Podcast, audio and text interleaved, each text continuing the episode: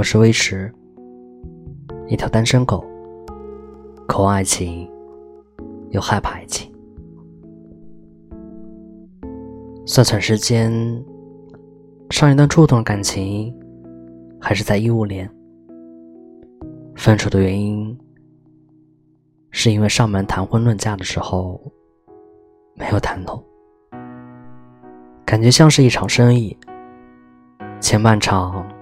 双方情投意合，就在打算签约合作的时候，却发现彼此的硬件没能满足需求。当时毕业两年，像是近五年，从徐州到苏州，再到北京，满心的抱负与憧憬。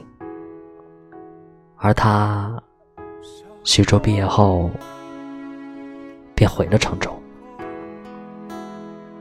两个人聚少离多。后来去他们家提婚，叔叔给算了笔账，然后说：“你今年就回来，买栋房，结婚，你和他出去住。”结果很简单，因为没钱。也因为内心的一点小骄傲，不愿意放弃对事业，是工作，是对工作的一点点憧憬。两个人最终走向了分开。现在想想，去常州也不失唯一的选择，哪里又不能发展？即使物质基础差了一些，未尝不能因感情而去努力改变。或许是爱的不够，或许只是年少轻狂，或许是自己犯了错，轻言放弃，也或许是对感情与爱的理解不成熟。所以，单身了那么久，重新回过头去思考感情。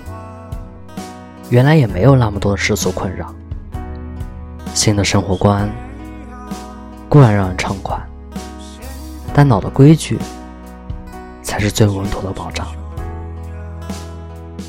感情中少不了面包，这是两个人能够不被生活打倒的保障。再深厚的情感，免不了被琐事缠身。